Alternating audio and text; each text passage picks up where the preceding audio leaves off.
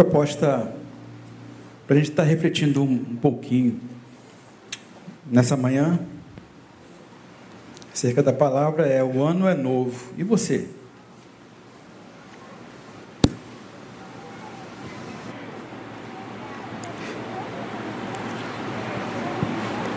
Esse, esse tema me veio à cabeça a partir de, de algumas reflexões que eu comecei a fazer ou a refazer novamente, né, comigo mesmo no final do ano passado. Né, aquela expectativa toda que é gerada, que é criada, que é construída. Né, muitas coisas a gente vai. É, construindo ao longo do final do ano Todos nós temos, uns mais, outros menos, uma, uma intensidade daquilo que, que é importante quando a gente fala de final de ano, né? de, de Natal, de Ano Novo. Mas a gente vai continuar falando depois de um vídeo. Eu passei um vídeo para o Pedro, esse vídeo chegou a mim, né, dentre tantas outras coisas que, que a gente vai vendo ao longo do, do, do final do ano, né, que as mensagens que vão chegando para a gente, esse, esse, esse se destacou para mim eu guardei esse vídeo, né, eu compartilhei com a minha família também. Eu queria, eu queria que vocês.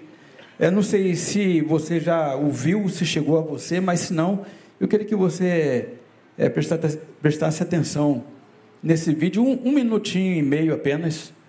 Né, mas a, a forma como ele encerra, para mim, foi uma forma desafiadora. Né, e que, de alguma maneira, acabou me chamando a atenção, por isso que eu, eu pensei e a gente está pensando também como reflexão na palavra sobre esse tema. Vamos é, ver o vídeo? Se você acha que você não ganhou presente esse ano, pensa de novo. Tem alguns presentes que a vida nos dá de graça e a gente nem percebe. Tipo o coração. Ele bate dentro do seu peito sem que você perceba, incansável, não pede nada em troca. Você está tocando a sua vida, preocupado com outras coisas, ele está lá batendo dia e noite de graça por você. Vários presentes que a vida nos dá e a gente nem percebe. As coincidências da vida que nos apresentam pessoas que por alguma razão foram gentis com a gente gente que nos ajudou sem pedir nada em troca, gente que talvez a gente nem agradeceu. Tem muitos presentes que a vida nos dá de graça, como o ano novo. Quando a gente está cansado, não aguenta mais aquele ano, quando a gente está sem energia, vem um ano novinho, recarregando nossas baterias, dando uma esperança inexplicável de que as coisas vão melhorar. Tudo vai dar certo, tudo vai ficar bem. Alguma coisa muda dentro da gente, de um dia para o outro da noite do dia 31 para amanhã do dia 1 que é mais um presente de graça que a vida nos dá, sem pedir nada em troca. E assim a gente percebe que não é o ano que é novo, é a gente.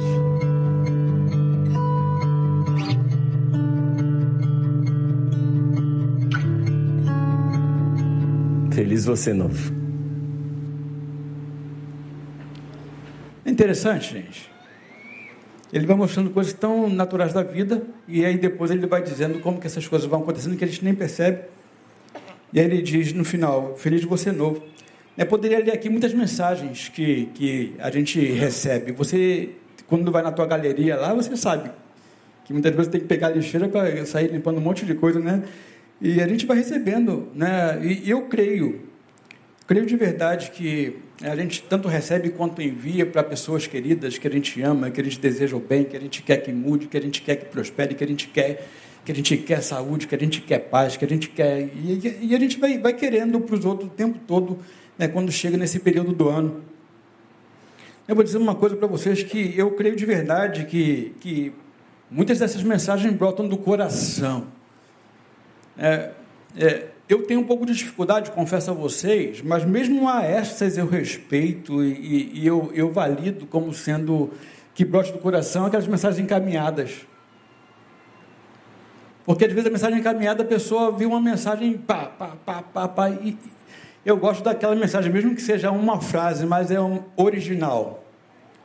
Quando você diz assim, cara, como tu é benção na minha vida. Pronto mas às vezes, por causa da, da mensagem que está ali, a gente pega as encaminhadas, encaminhada, encaminhada, tem um monte de mensagem encaminhada lá no, na tua galeria pode ter certeza, mas eu, eu, eu entendo que, que é porque de alguma maneira ela mexeu com alguém que, que se identificou com aquela mensagem e talvez não sabe na cabeça dela que ela escrever apenas um gesto, uma palavra original vai ser tão ou mais importante quanto uma mensagem toda colorida, floreada, né? Mas a gente entende que cada pessoa é uma pessoa. Por esses dias, portanto, de final de ano, eu fui eu fui pensando né, nesse, nesse vídeo, no que eu entendo de Natal, dos preparativos para o Natal, né, é, é, é, as reuniões familiares,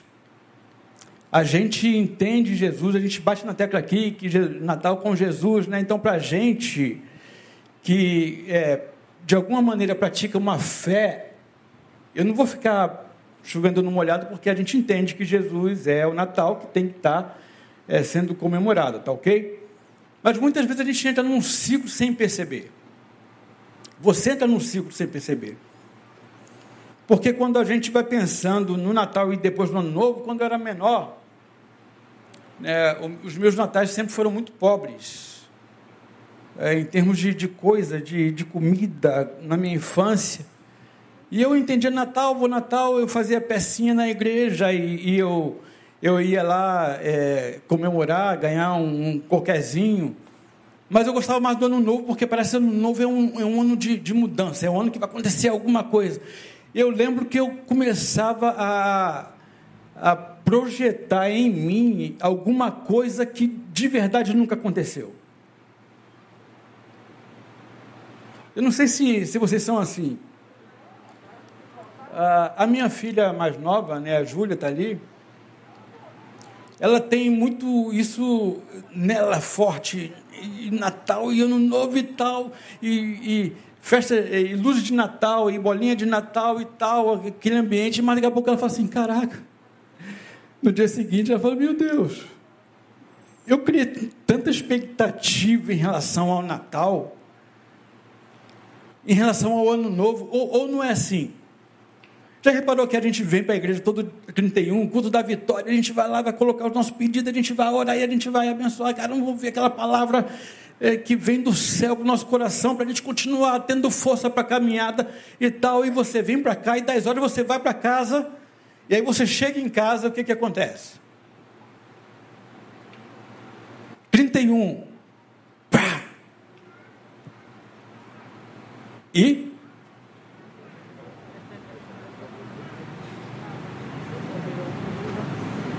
Ou é só comigo que acontece isso? Essa expectativa toda em relação a essa mudança que o cara ali narrando acabou de dizer.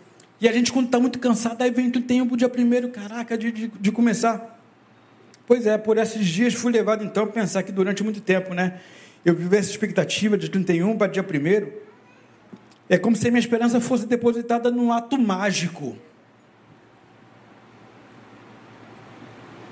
a minha esperança de um novo mundo, de uma nova perspectiva para o mundo, para a minha vida, para o meu ministério, para a minha família, para os meus negócios, para a minha profissão, para o meu ministério, enfim, para mim, é como se a gente esperasse que num ato, no estalar de dedos, num badalo de um sino, num ponteiro que muda de posição, e 31 de dezembro, 1 de janeiro é tá, tá tudo novo. Ano novo.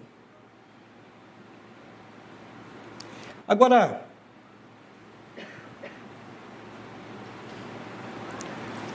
diga para mim se você, embora esteja vivendo um ano que a gente chama de novo, está vivendo muitas coisas novas.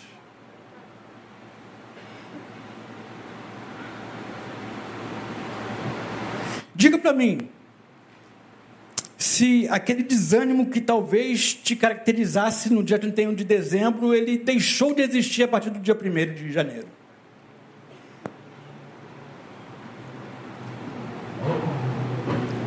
Diga para mim se as dívidas que você tinha no dia 31 de dezembro e agora ano novo, no dia 1 Hã? Aumentou? Por causa das expectativas também ajudou a aumentar mais ainda, né? Porque você vai no mercado e ó. É porque a gente tem essa expectativa de de fato que aconteça. A gente quer honrar esse momento, a gente quer valorizar esse momento. A gente vai vivendo desse jeito ano após ano e a nossa vida vai passando e a gente não consegue perceber que talvez a proposta esteja um pouco naquele vídeo ali, eu vou falar um pouquinho disso com vocês. Mas não está na mágica de um dia para o outro. Porque o ano, quando a gente fala do ano novo, é um ciclo que começa e que termina. Vocês querem ver que o negócio é tão, tão é, é, o modo de ver? O, o, ano começa que dia, gente? Primeiro de quê? E vai até que dia? O ano, o ano cronológico, não é verdade? Então você pega um ciclo, você começa e a gente vai, a nossa vida vai se dando nas instâncias da cronologia. Eu tenho 48 anos e aí vai porque durante 48 anos eu passei pela mesma data que eu nasci, dia 14 de setembro. Tá ok. Mas, mas isso não, não define uma mudança de uma coisa nova. Porque você quer ver uma coisa? Eu vou, vou, vou aplicar 31, é, 1 de janeiro a 31 de dezembro. Mas aqui na nossa igreja as coisas acontecem de maneira diferenciada, numa instância. O ano eclesiástico começa que dia? Quem lembra? Abril. Então veja que é, é, coube o pastor, juntamente com a liderança, dizer o seguinte: primeiro de abril é quando começa o ano eclesiástico. Então o novo ano começa onde? Aqui, eclesiasticamente falando. Primeiro de abril. Então a, a, a data que está estabelecida como sendo início de um novo ano necessariamente não está estabelecida cronologicamente. É muito mais do que isso. Porque cronologicamente a gente pode mudar o tempo que quiser. Aí vem aquela discussão, por exemplo, para vocês entenderem o que eu estou querendo dizer. Jesus não nasceu dia 25 de, janeiro, de, de dezembro, mas nasceu, nasceu. Mas alguém quis colocar 25 de dezembro porque se encaixou numa circunstância. E a partir daí não, não se tornou 25 de dezembro? Se você fosse mudar hoje entender, Natal não é mais 25 de dezembro. Natal é dia 10 de julho. Pô, vai dar ingresia, não vai, na cabeça? Porque na nossa concepção, onde a gente foi forjado, formado, é 25 de dezembro. Mudança de ano, de, de, de patamar, uma nova possibilidade de uma nova vida, de uma nova, de uma nova, é dia 31 de dezembro, que tudo se esvai, a gente se esvazia de tudo. Estou muito cansado, não aguento mais. É 31 de dezembro, chegou 31 de dezembro e a gente vai receber novo fôlego para continuar no novo fôlego, aspas, numa nova perspectiva de um novo projeto, de, um novo, de uma nova caminhada, de iniciação de um novo ciclo que eu e você começamos todo ano. E acabamos de testificar aqui entre vocês e mim aqui que, eh, na verdade, as coisas não acontecem como mágica, mas a gente vai tendo que administrar muitas coisas que a gente traz do ano anterior para o ano que agora a gente diz e chama de novo.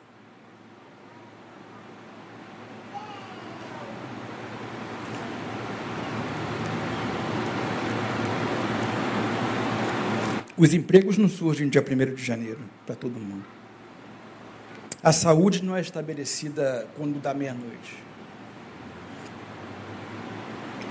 Então, na minha reflexão, eu entendi a importância do momento da passagem. É importante.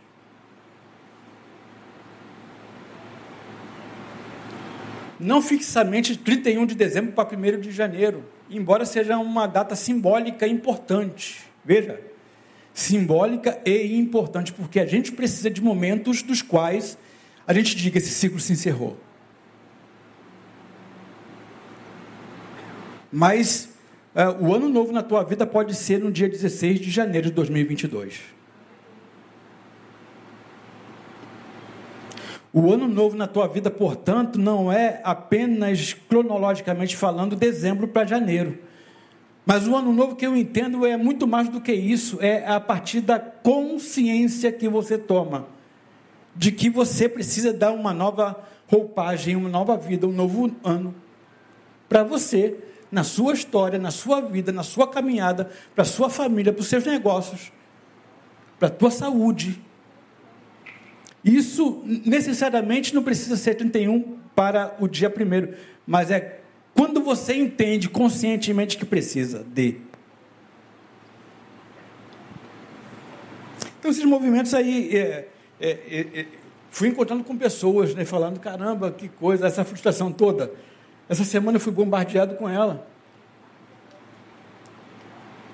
Tenho encontrado com, com pessoas da igreja, atendimento pastoral, terapêutico, que as pessoas vão dizendo: caraca, eu, eu não estou esgotado do que eu estou fazendo há muito tempo, há, há, anos e anos e anos e anos, estou esgotado, e está tá esgotado.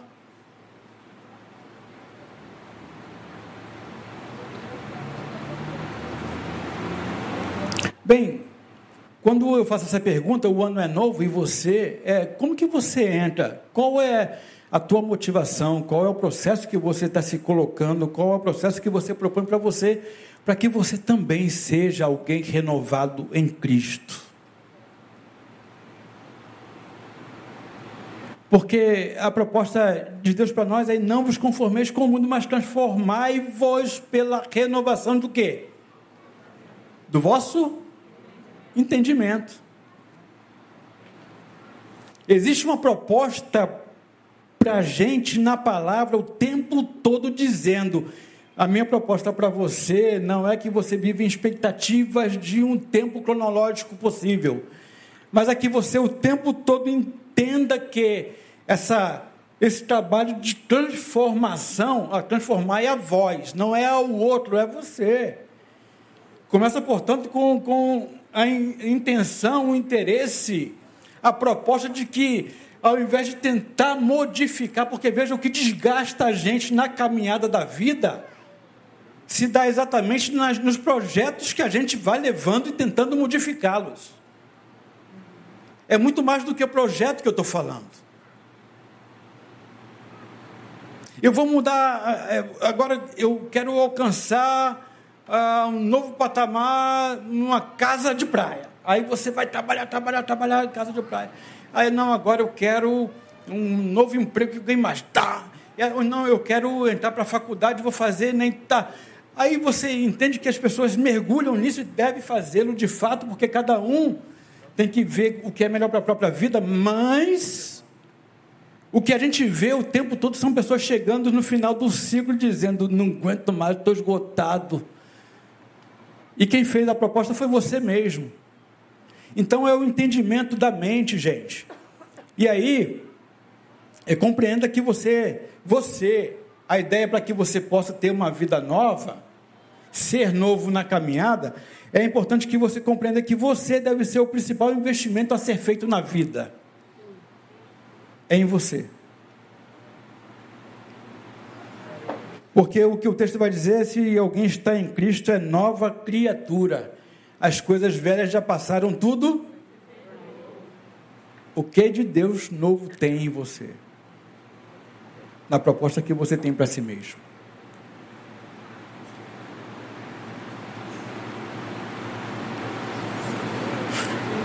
Tudo se fez novo. Quem está em Cristo viver em Cristo. Tudo começa em você, tudo. Qualquer proposta que você tenha para si mesmo começa em você. Quando Jesus vai dizer o grau de envolvimento, desprendimento, de doação que você tem que dar para o seu próximo, ele vai usar quem como referência? Você. Você tem que ser a régua para a sua própria vida. Porque ele vai dizer o seguinte: amarás ao teu próximo como a ti mesmo.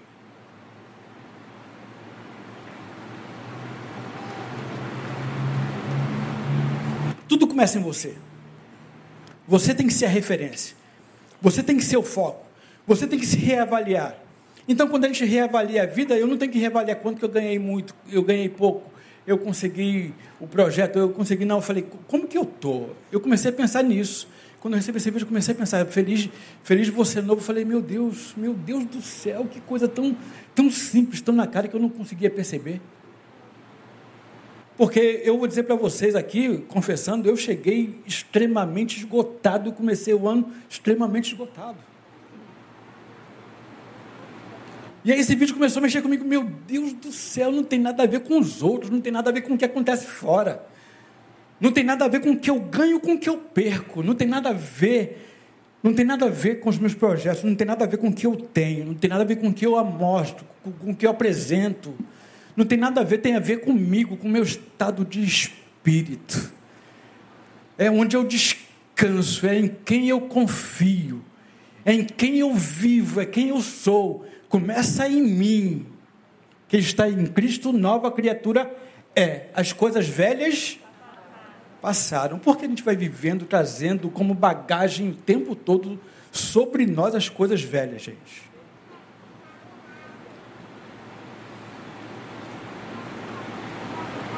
Será que é invenção, invenção de Paulo quando ele falava isso? Ou era uma proposta real? Agora, quando a gente investe em nós, e a gente está bem com a gente, a gente está bem mentalmente, a gente se recuperou. É claro que o cansaço faz parte da existência, da vida, mas é a gente ter o foco de quem a gente é nele, e o que a gente tem que produzir nele. E aí todas as outras coisas vêm a reboque. Todas as outras áreas da nossa vida, na verdade, serão atendidas, supridas a contento e, e, muito mais do que a gente pede e pensa, se a gente entender que começa em nós. Todas as outras áreas da vida vêm a reboque quando a gente faz o um investimento em nós mesmos.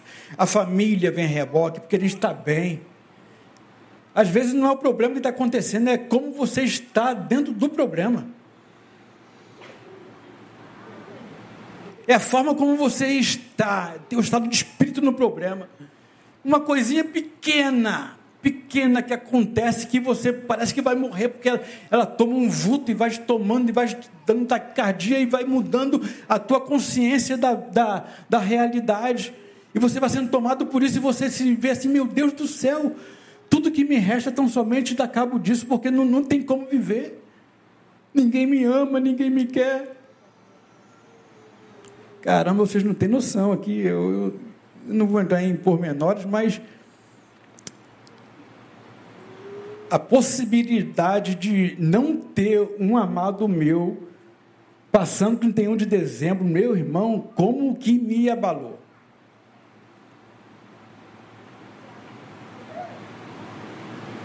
E aí, como que pode não me ama? Eu amo tanto.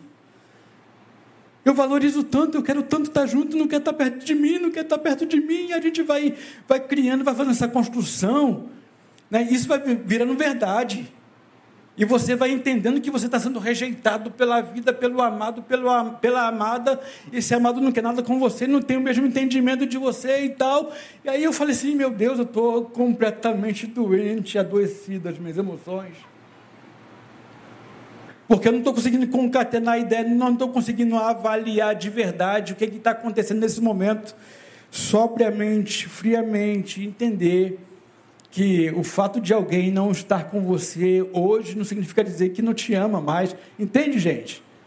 Que é o adoecimento da consciência, a gente vai se perdendo e a gente vai trazendo isso para o próximo ano, ou novo ano, tal. E todo mundo, aí você começa a caminhar, começa de novo, aí vai ficando, vai ficando. Meu Deus, 31 de dezembro, 31 de dezembro e tal. É, 31 de dezembro e tal. E aí você vai de novo, janeiro, fevereiro, março e tal, e você vai, vai se perdendo. Porque você já não está mais aguentando, na verdade, é você mesmo. A insuportabilidade na vida, muitas vezes, não é a incapacidade ou aquilo que vai acontecendo, que vai tomando o seu contexto, no seu entorno, mas é a tua incapacidade de resolver e você vai não suportando a si mesmo. E aí Paulo vai dizer a Filipenses, no capítulo 3, 13 e 14, ele diz o seguinte: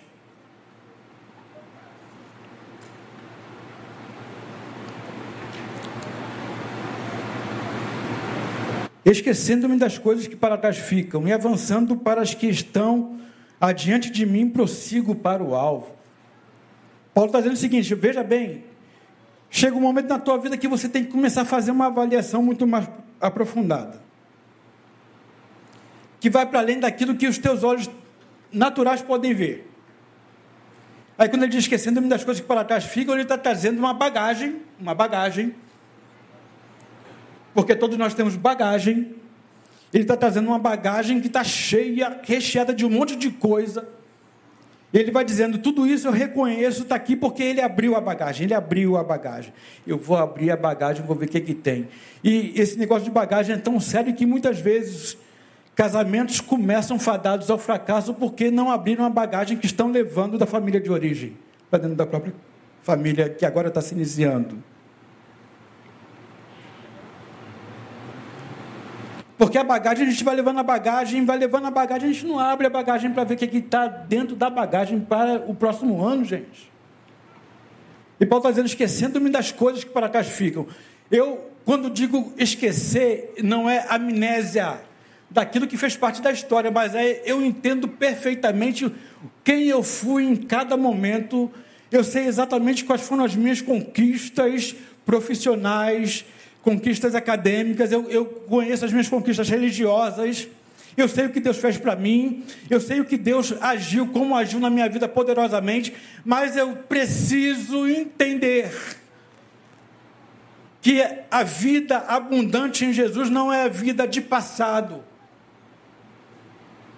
Não é aquilo que eu vivi com Ele, tive experiência com Ele, mas eu tenho que renovar a experiência com Ele. Quando Paulo diz esquecendo-me do que fica para trás, ele diz: Eu tenho entendimento do que foi, e eu, quando faço a verificação do que foi, eu tenho que ali dentro entender o que, que me serve para a continuada da vida. Eu tenho que entender o que, que vai me servir como ferramenta para que eu viva de maneira menos sofrida, mesmo que com perdas futuras. Ele diz: esquecendo-me e avançando, porque a vida é constante movimento do que está diante de mim. Passado, esquecendo-me e avançando para o futuro. Mas tudo isso só acontece se houver um outro processo. Não é só o passado nem o futuro, é o que eu faço agora. Então, gente, o que eu percebi nesses primeiros dias é que se eu quero ter uma vida que seja minimamente satisfatória para aquilo que eu proponho para mim como caminhada, eu tenho que começar a fazer agora. Não adianta fazer de conta que está tudo bem. Não adianta fazer de conta que não existe problema. Fazer de conta que o problema não existe não significa dizer que você elimina o problema que está lá. Infelizmente, muitos são parados pela ansiedade, são tomados pela ansiedade, a possibilidade de. Né, a gente está vivendo esse momento de pandemia, esse momento pandêmico que uns dizem uma coisa, outros dizem outra coisa, dizem que a Ômicron vai ser o encerramento da pandemia porque vai achar de tal maneira que vai fazer com que todo mundo tenha anticorpo. O outro diz que não, que essa é só uma variante, que vem outra variante, e essa parada toda. E aí fecha aqui, fecha ali, não vai fechar para o carnaval, não vai fechar para o carnaval, o carnaval está protegido, essas coisas todas doidas. E a gente vai sendo tomado pela ansiedade e a gente não consegue perceber, primeiro, que a gente tem que ter cuidado com, com o que ela vai fazendo com a gente. Veja, toda trajetória maior ou menor somente é possível por causa do primeiro dia que a gente resolveu mudar. Toda a trajetória de tantos anos que você quiser pensar, pensa aí na tua idade. Não, tem tantos anos que eu estou embetando. Quando foi a, primeiro, o primeiro dia? Você só tem tantos anos na empresa tal, na igreja tal, casado com fulano de tal. Você tem tantos anos porque você teve o primeiro dia, o primeiro dia, o primeiro dia. É que agora que eu faço.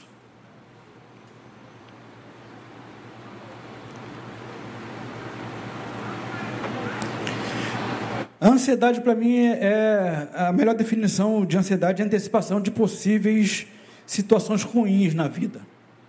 Nós já falamos muito isso aqui, só estou citando porque a gente pega a possibilidade do pior do futuro e a gente diz: caraca, é tão ruim essa possibilidade. Mas agora, é, veja, ninguém sofre de ansiedade, ninguém tem, tem transtorno de ansiedade generalizada com a possibilidade de ganhar um, um novo carro, uma nova casa, um novo emprego. Sim ou não? Diga para mim. Qual é o medo que você tem que vai te trazendo ansiedade do futuro? É a possibilidade do pior lá, não é? É a possibilidade do pior. Nossa mente está tão machucada, tão adoecida, que a gente vai antecipando sempre o pior. Meu Deus do céu, vai acontecer isso, e todo mundo vai pegar, e os meus parentes vão morrer, e, e, e, e a pandemia não vai passar e a, a igreja não, não vai atender e, e, e, vai, e, vai, e a gente vai criando expectativas sempre do pior possível no futuro e a gente esquece que a palavra diz lançando sobre ele toda a vossa por quê? Palavra, gente. Não andeis ansiosos pelo que porque o Senhor tem cuidado de nós. A palavra de Deus o tempo todo está dizendo, então, veja, você é uma nova criatura, você é uma nova, quem está em Cristo, nova criatura é. As coisas velhas passaram, tudo se fez novo. Amém, amém, me converti. Aí você vai andando um, um ano, um ano, dois anos, três anos, e aí você vai esquecendo que você é nova criatura e você começa já a viver como velha criatura. Ao invés de, de entender que as coisas velhas passaram, a gente vai pegando as coisas velhas e trazendo como bagagem nas nossas costas. E a gente vai repetindo o tempo todo as mesmas coisas. Aí é como aquela frase que é atribuída a Einstein. É completamente insano a gente fazer a mesma coisa a vida inteira esperando resultado diferente. E aí a gente vai repetindo, porque naturalmente nós temos compulsão à repetição. E a gente repete porque a gente aprendeu, a gente aprendeu, a gente faz. E a gente vai repetindo e repete novamente. E aí passa um ano, dois anos, três anos, quatro anos, dez anos, quinze anos, você está fazendo a mesma coisa. Eu estou fazendo a mesma coisa porque a gente não entendeu que a proposta é a gente ter a mente renovada, um olhar diferenciado proposta do Evangelho para nós é essa. Agora, por quê? Por que a ansiedade vai tomando? Porque não deu certo ontem não dará certo amanhã também. Não é uma possibilidade para mim o acerto. Não deu certo. Não vai dar certo. Não, não vai dar certo, não vai dar certo. Eu não vou conseguir, eu não vou conseguir, porque já fez uma vez, duas vezes, três vezes, dez vezes. Não, não vou conseguir. É porque está cauterizada a mente, não entende que a mente renovada é a que capacita você a continuar caminhando, produzindo, sendo novo todo dia. Porque vê que as misericórdias do Senhor se. Em quem? Em mim e você as misericórdias do Senhor vão se renovando todo dia. Veja, Deus tem algo novo para a gente todo dia, mas a gente vai vivendo sempre o velho de Deus, que agora já perdeu a validade em nós. É todo dia. A misericórdia de ontem não presta mais para a gente hoje. Amanhã, a que Deus deu para a gente hoje, era para hoje. Se você guardou, você perdeu a bênção porque o Senhor é fonte inesgotável de misericórdia. Se renova toda manhã. Toda manhã Deus sopra sobre você, dizendo: Meu filho, aqui a misericórdia está liberada. Vai em frente, conquiste, seja feliz. Mas a gente vem trazendo a bagagem. Muitas pessoas encaram os equívocos do passado como um fator determinante para toda a vida. Determinou o futuro, embora seja o depósito de possibilidades idealizadas, para algumas pessoas, para muitas outras é apenas onde se encontram os terríveis acontecimentos que se esperam. Ou seja, aqui dois tipos de pessoa, aquela que, que olha para o futuro dizendo assim, caramba, eu idealizo isso, eu vou conseguir. Não, eu dessa vez eu vou fazer melhor. Caramba, eu tentei, eu fui por aqui, fui por esse caminho, não consegui. Poxa, mas se eu tivesse lá na pontinha, dado só mais um, uma guinada, mais uma mudança de, de, de, de grau, né? apenas uma mudança, é só você entender. Se você traça um, um, uma reta aqui, e se você mudar meio grau aqui no início, você não consegue perceber. Mas lá na frente, o que, é que vai acontecer?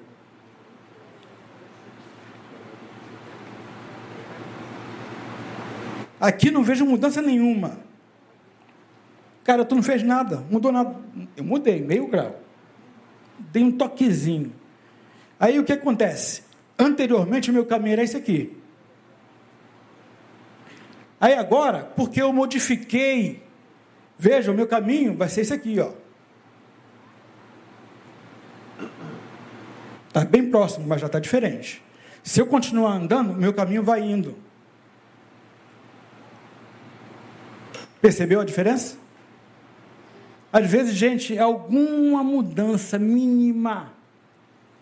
E Deus tem prazer quando você se desafia quando você se expõe, quando você vai viver.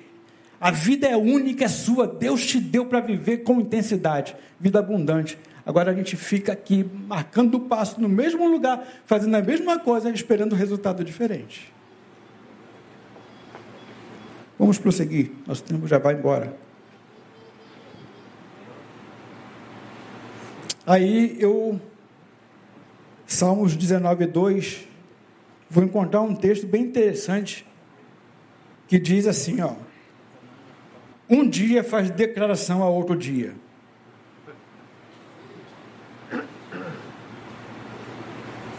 Um dia faz declaração a outro dia.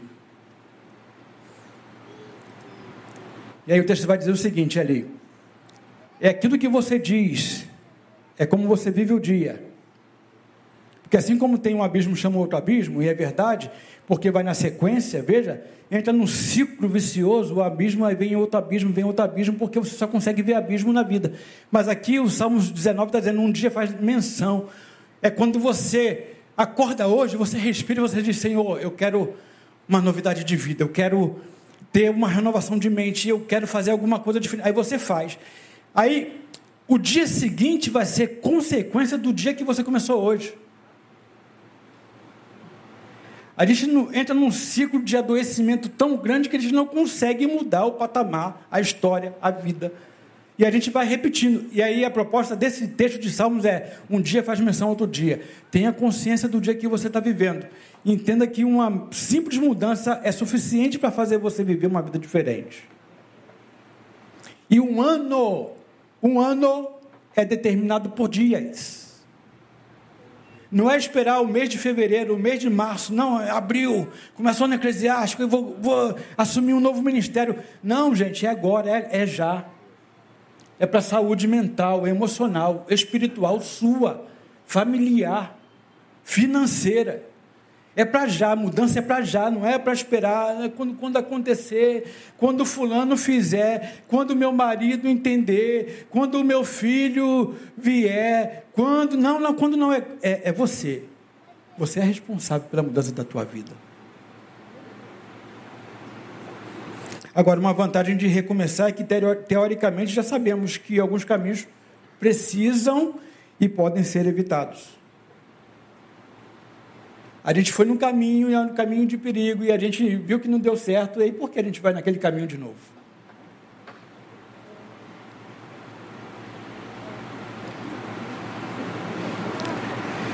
E aí, para que você entenda que é possível, que você tenha uma nova consciência, Filipenses 4,19, Paulo vai dizer: Mas o meu Deus suprirá todas as vossas necessidades em conformidade com as suas gloriosas riquezas em Cristo Jesus. A promessa é: você vai ser suprido, você vai, vai ter alguém como você na caminhada.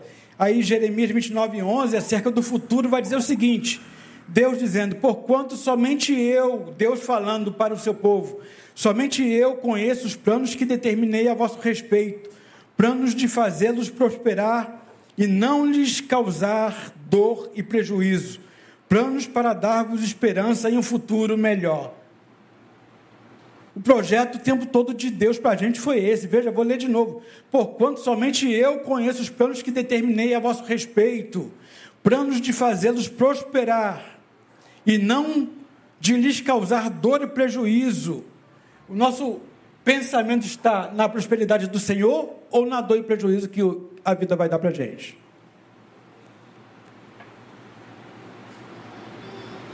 Planos para dar-vos esperança e um futuro melhor. Um futuro melhor começa, portanto, a partir daquilo que a gente entende sendo de Deus. Agora, é, para finalizar, vou ficar nesses dois pontos aqui. Compreenda que você é a régua da vida, da própria vida. Você é o responsável para viver novidade de vida, ter a mente renovada em Cristo. E a partir daí você começa a construir, tá ok? Compreenda, portanto, que durante a construção que você almeja fazer, poderá ser surpreendido pelas adversidades da vida. Porque a vida são adversidades o tempo todo. É inevitável que seja assim, gente. A suportabilidade da adversidade que vai alcançar a gente na caminhada, no projeto, na construção da vida que a gente propõe para a gente, a suportabilidade vai depender muito de como a gente entende a palavra. O Deus que vive conosco e em nós e por nós. Mateus capítulo 7, 24 e 27. Mateus 7, 24 e 27.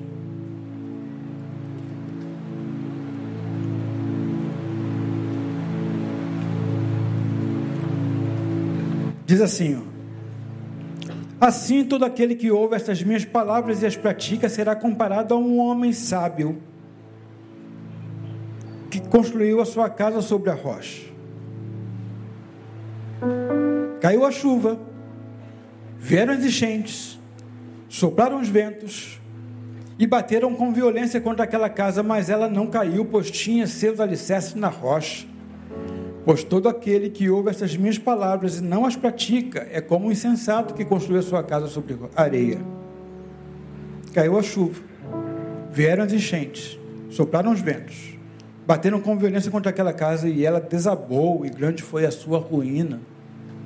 Jesus está terminando o sermão do monte, e aí ele vai fazendo alusão de dois tipos de pessoas que ele encontra ali ele está sentado sobre um monte e a multidão o vendo pregar. E ele ensinando o evangelho e as vicissitudes da vida, e ele vai dizendo sobre várias coisas, e depois ele diz: Agora, portanto, eu quero dizer para vocês o seguinte: existe pelo menos dois tipos de pessoas que me ouvem aqui, Jesus dizia. Há aqueles que eu posso comparar os sábios, porque eles ouviram a minha voz. Eles entenderam a minha mensagem. Eles são aqueles que praticam a palavra que receberam. Mas também, dizia Jesus, eu posso também afirmar para vocês que existem pessoas aqui que, diferentemente dos sábios, são insensatas. São pessoas que o tempo todo estão ouvindo a palavra o tempo todo está na igreja ouvindo o pastor Neil pregar. O tempo todo, do, do, domingo a domingo, está ouvindo a palavra, mas eles são insensatos, porque ao ouvirem a minha palavra, não fizeram dela prática de vida. A palavra foi uma palavrinha bonitinha, gostosinha, que fez cócegas no coração.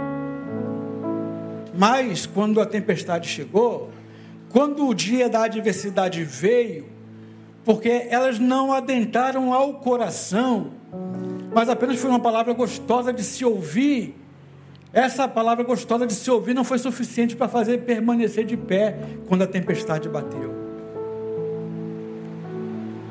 É isso que Jesus está falando aqui. Que ele diz é que ambos ouviram, mas só um praticou. Ele diz que ambos construíram, mas só um sobre a rocha, o outro construiu sobre a areia, brincou na vida, passou tempo na religião. só se tornou membro da igreja, fez parte de uma comunidade religiosa, nada mais. E aí Jesus está dizendo: é, a queda foi grande, a sua ruína foi terrível. E eu tenho certeza absoluta, sem medo de errar, que Jesus sofre quando um dos que se dizem seus tem ruínas terríveis porque o tempo todo a palavra está à disposição.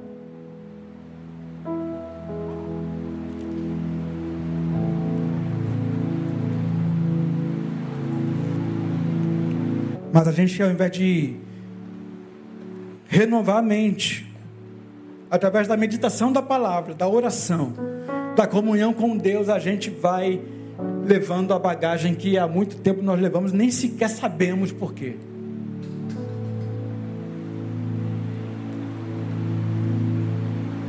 A que palavra Jesus está se referindo? Eu tirei algumas aqui, as bem-aventuranças, o sal que dá tempero e a luz que alumia, a necessária reconciliação antes da oferta, tudo no, no, no Sermão do Monte. Adultério e assassinatos que acontecem no coração o tempo todo. E a gente vai matando as pessoas o tempo todo ao longo da nossa caminhada de vida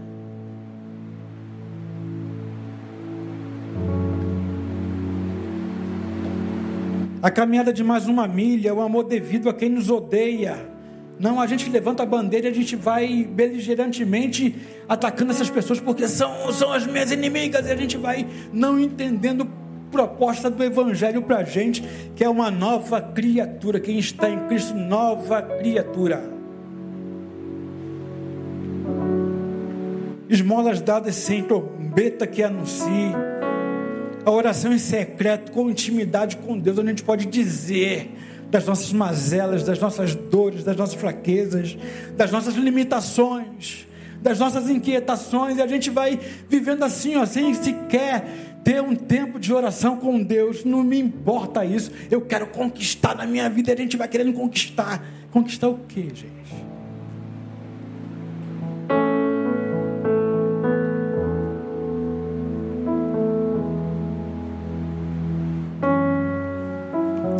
Olhos bons, corpo são, olhos maus, doenças. Jesus está dizendo: se os teus olhos forem bons, teu corpo vai ser saudável. Mas se seus olhos forem ruins, lembra que eu falei que eu passei no final do ano? Os meus olhos adoeceram, enegreceram, os meus olhos ficaram embotados e eu comecei a avaliar erradamente sobre a minha vida, sobre as minhas emoções. Não é possível estou equivocado, a gente vai vivendo equivocado o tempo todo, a vida toda, a gente entra ano após ano equivocados nas nossas avaliações.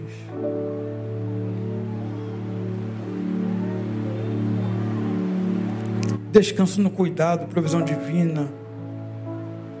Condenar o outro pelo cisco no olho, o tempo todo a gente está querendo modificar o outro, modificar o outro. Temos que modificar. Você tem que ser uma nova pessoa agora. Você tem que ser o melhor marido. Você tem que ser o melhor filho. Você tem que ser o melhor. A gente nunca diz, eu preciso ser o melhor marido. Eu preciso ser o melhor filho. Eu preciso ser o melhor pai. Mas a gente vai procurando no outro porque é mais fácil. Ano após ano vai fazendo a mesma coisa. Fazer aos outros o que se quer receber. Os frutos que revelam a árvore, nem tudo que se faz em nome de Deus. Portanto, gente, fique atento a isso aqui. Palavra de Deus no sermão. Jesus falando. Nem tudo que se faz em nome de Deus significa dizer que foi Deus que mandou fazer. Se você fez por ignomínia, se você fez por ansiedade, se você fez por ignorância, se você fez por ódio, se você fez por porfia, se você vai fazendo por aquilo que vai tomando o teu coração e dizendo foi Deus que está mandando eu fazer, porque você na verdade quer justificar as tuas ações, lembra? Que Jesus está dizendo o seguinte: é, olha, Senhor, em teu nome expulsamos, em teu nome, Senhor, eu, eu fiz milagre em teu nome, eu realizei, em teu nome eu fui para o culto, em teu nome eu preguei, em teu nome Jesus fala, tu não tem nada a ver comigo. Não te conheço.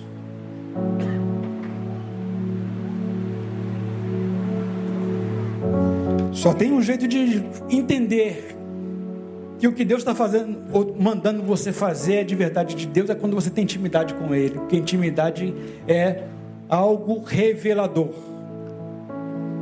A intimidade revela, gente. Tem muita gente que não gosta da intimidade. Sabe por quê? Porque você fez uma construção de mim. Eu sou esse que parece ser para você. Então a gente se encontra nos corredores. Opa, tudo bom? Ô, legal? Caramba, o pastor Denilson é uma benção. Mas aí eu não quero ter intimidade com você porque você que acha que eu sou benção vai entender vai descobrir na intimidade comigo que eu não sou tão benção como você pensava que eu fosse. Porque a intimidade revela. É ou não é? A intimidade revela. Então a gente vai evitando a intimidade. É por isso que a gente não quer intimidade com Deus. A gente quer distância de Deus porque a gente, na nossa percepção adoecida, acha assim: não, eu, Senhor vou ficar por aqui porque eu, aqui eu não vou ter que me expor, porque eu não vou ter que dizer das minhas mazelas, eu não vou ter que chamar o meu pecado pelo nome. E aí a gente vai tendo uma relação com Deus só, Senhor, perdoa o meu pecado, Senhor, perdoa o meu pecado. A gente ora o tempo todo dizendo, Senhor, perdoa o meu pecado.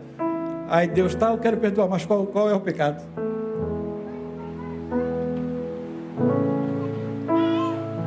Eu quero sarar a tua ferida, eu quero sarar o teu coração. Eu quero te sarar. Eu quero que você viva uma vida nova, mas diga para mim o que, é que você precisa. Mas a gente vai se mantendo à distância de Deus porque a gente não quer intimidade, porque a gente vai ter que se revelar. Prefiro continuar parecendo um bom servo de Deus daqui à distância. Chego na igreja bonitinho, todo arrumado. Oi, irmão, tudo bom? Pai do Senhor, glória a Deus, que canção maravilhosa vou para casa, continuo na minha vida medíocre. E Jesus está dizendo: aquele, portanto, que ouve a minha palavra e pratica, é o sábio. Aquele que ouve a minha palavra e não pratica, é o insensato. Portanto, o que te fará resistir no dia mal, repetindo, se manter de pé, será a proporção do que terá aprendido na caminhada com Jesus.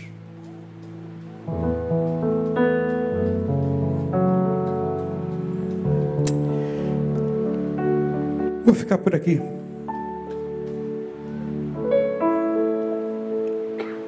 A gente podia falar das famílias, das famílias, porque Jesus está falando de casa que é construída sobre a rocha. A gente podia falar o que vai entrando aqui nos relacionamentos familiares, interpessoais, de individualismo que vai acabando as relações, que vai matando as relações, falta de maturidade dentro das casas, atropelo, falta de respeito, agressividade, falta de comunicação, tudo isso a gente vai levando de um dia para o outro, de um ano para o outro, achando que a gente está vivendo uma novidade de vida. Passe de mágica. 31 de dezembro acabou, novo ano. E você? Você é novo? Ou você continua vivendo as mesmas coisas desde sempre, anos a fio?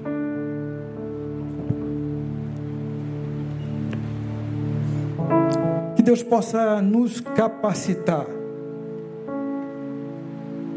Aqui eu vou ler, eu vou ler para encerrar. A gente vai cantar uma canção. Eu quero ser Senhor amado, pode ser? Dá para levar?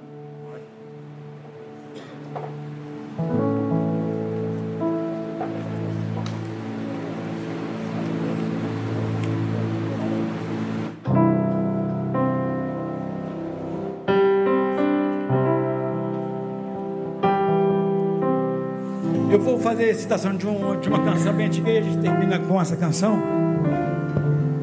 É uma canção do Vencedores por Cristo.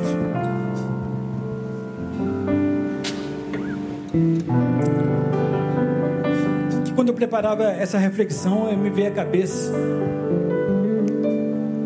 Ela diz assim: Você pode ter a casa repleta de amigos, paredes e pisos cobertos de bens, ter um carro do último tipo e andar conforme der na cabeça. É uma realidade, é outra realidade. Ou pode até ser um cara que vive apertado, até mesmo dentro de uma lotação, curtindo a si mesmo o fim de semana, ao andar conforme der na cabeça. Quer seja uma coisa ou outra, mas sempre será como folha no vento, esperando o momento de cair. Você pode ter tudo aquilo que sonhar, mas nunca terá a paz que existe lá dentro, que não se encontra para poder comprar. Porque esta paz só tem a pessoa que se encontra com Cristo. Então eu não sei, irmão, irmã, eu não sei o que é que de fato você deseja para o ano novo.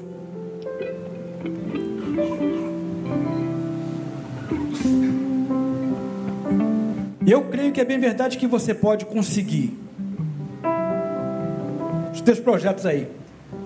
Mas eu queria dizer para você que é, existem muitas pessoas e eu conquistei muita coisa ano passado. Não foi nem financeiramente não, materialmente não, mas, mas existencialmente projeto de vida. Muitas coisas Deus me abençoou de uma maneira tão, tão, tão portentosa. Mas a despeito da bênção de Deus, eu cheguei esgotado no último dia do ano passado, porque muito mais do que aquilo que Deus pôde me dar ao longo do ano passado, muito mais Ele queria é, fazer eu entender quem eu sou nele. Entende, Tiago? E aí, às vezes, a gente fica na nossa vida como quem pede esmola, quando na verdade Deus quer nos levar em lugares muito maiores. E maiores que eu digo não é só maior de local, não, mas é de projeto de vida, de chamado ministerial, espiritual. Deus quer que você transcenda, Deus quer que você tenha uma vida muito mais pujante, muito mais próspera mas depende de você. Então veja, você pode conquistar muita coisa nesse ano de 2022, muita coisa mesmo, muita coisa. Você pode ter casa nova, carro novo, você pode ter emprego melhor, você pode ter a conta abarrotada, pode ter, pode ter, mas de nada valerá ao final do ano quando você chegar e perceber que você, embora tenha tido muita coisa, você não foi o que tinha que ser nele a minha palavra de hoje é exatamente na perspectiva de que você pode hoje começar o teu novo ano, uma nova pessoa no novo ano, não somente um, um ano novo e uma pessoa velha, mas um ano novo com uma pessoa nova, porque a tua mente será renovada em Cristo. Amém, queridos? Vamos louvar Deus com essa canção. Eu quero ser, Senhor amado. Fica de lugar. Faça dessa canção uma oração em nome de Jesus.